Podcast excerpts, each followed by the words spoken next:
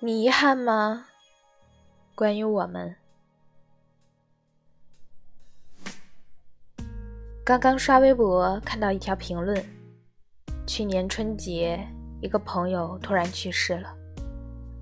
他生前有个追了很久的男生，平时总是来问我他的情况。他去世后，他在包厢里点了五月天的《温柔》。是他生前最喜欢的一首歌。我们几个朋友看到他一个一米八的大个子唱着这首歌，哭得不能自己。是爱吧？说不出来的难过。有人说不打扰是一个人的温柔，我说，其实是你太懦弱。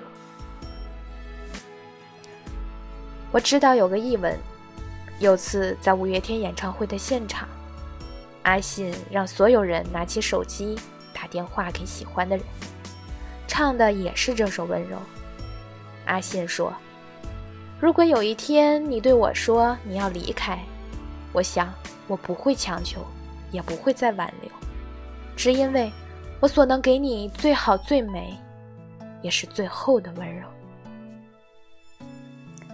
有个姑娘对着手机吼。我给你自由，给你全部全部自由。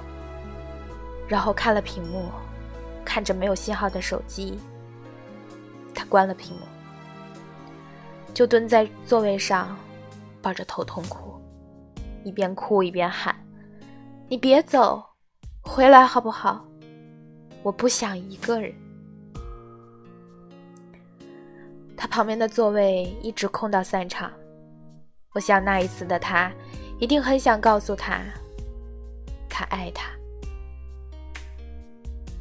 大概爱情这件事，终其一生都要拼个你死我活，是吧？我相信那场演唱会的那一天，会有很多很多的人被残忍拒绝，也会有很多很多没有接通电话的遗憾，但同时也会有很多很多捂着嘴巴流眼泪的感。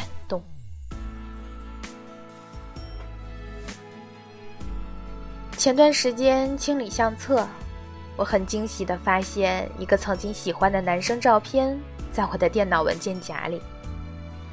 那种惊喜就好像从好久没穿的衣服口袋里摸出钱的那种开心。毕业照上的他笑得很阳光，一样是斜刘海遮住他的眼睛，我依旧能想象出来他当时的整张脸。那时候的我，听信朋友讲的，越主动就会越被动。直到毕业那天，我都没能把这份喜欢讲出口。毕业的第一年，我对着朋友说：“不管了，我今年的情人节一定要表白。”数了数手指头，现在已经五个情人节过去了。他还没有女朋友，我还单身。谁也不知道在等谁，但我清楚，现在的生活环境已经令我错失掉最佳的表白时机，以至于现在从希望他跟我在一起，变成了奢望他跟我见一面。有个朋友说：“有酒就去喝，有爱就去爱，失去永远都不可怕。如果没有失去。”他又怎么会永远记得我？我遗憾，大概自己连被他记得的可能性都没有。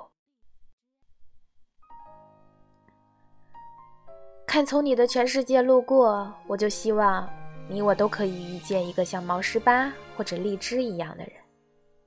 爱情里没有别扭，不会拖泥带水，更谈不上矫情。好多人都说生活就应该简简单单，困了就睡觉，饿了就吃饭，喜欢就表白，不爱就拒绝，别一个人傻逼似的熬到大半夜，寂寞的夜真的会吃人。那个费尽心思逗你笑的人，终究比不上你见一面就开心的人。记得以前有一项是针对人濒临死亡的人最遗憾的调查中。那些与爱情相关的，不是愧对于谁，也不是跟错的人一起生活了很久，而是没来得及告诉他我爱你。体会过吗？明明很喜欢，还要装作不喜欢；明明很在乎，还要装作漠不关心；明明很吃醋，还要装作无所谓。我不知道你们是觉得自己有多潇洒。作为旁观者，我只是觉得心疼你，心疼你连把喜欢说出口的勇气都没有。要说遗憾，人生满是遗憾；要说心酸，人生满是心酸；要说爱，短短一生却只爱过你一个人。为什么喜欢却不敢大声说出口？为什么要畏首畏尾？为什么要瞻前顾后？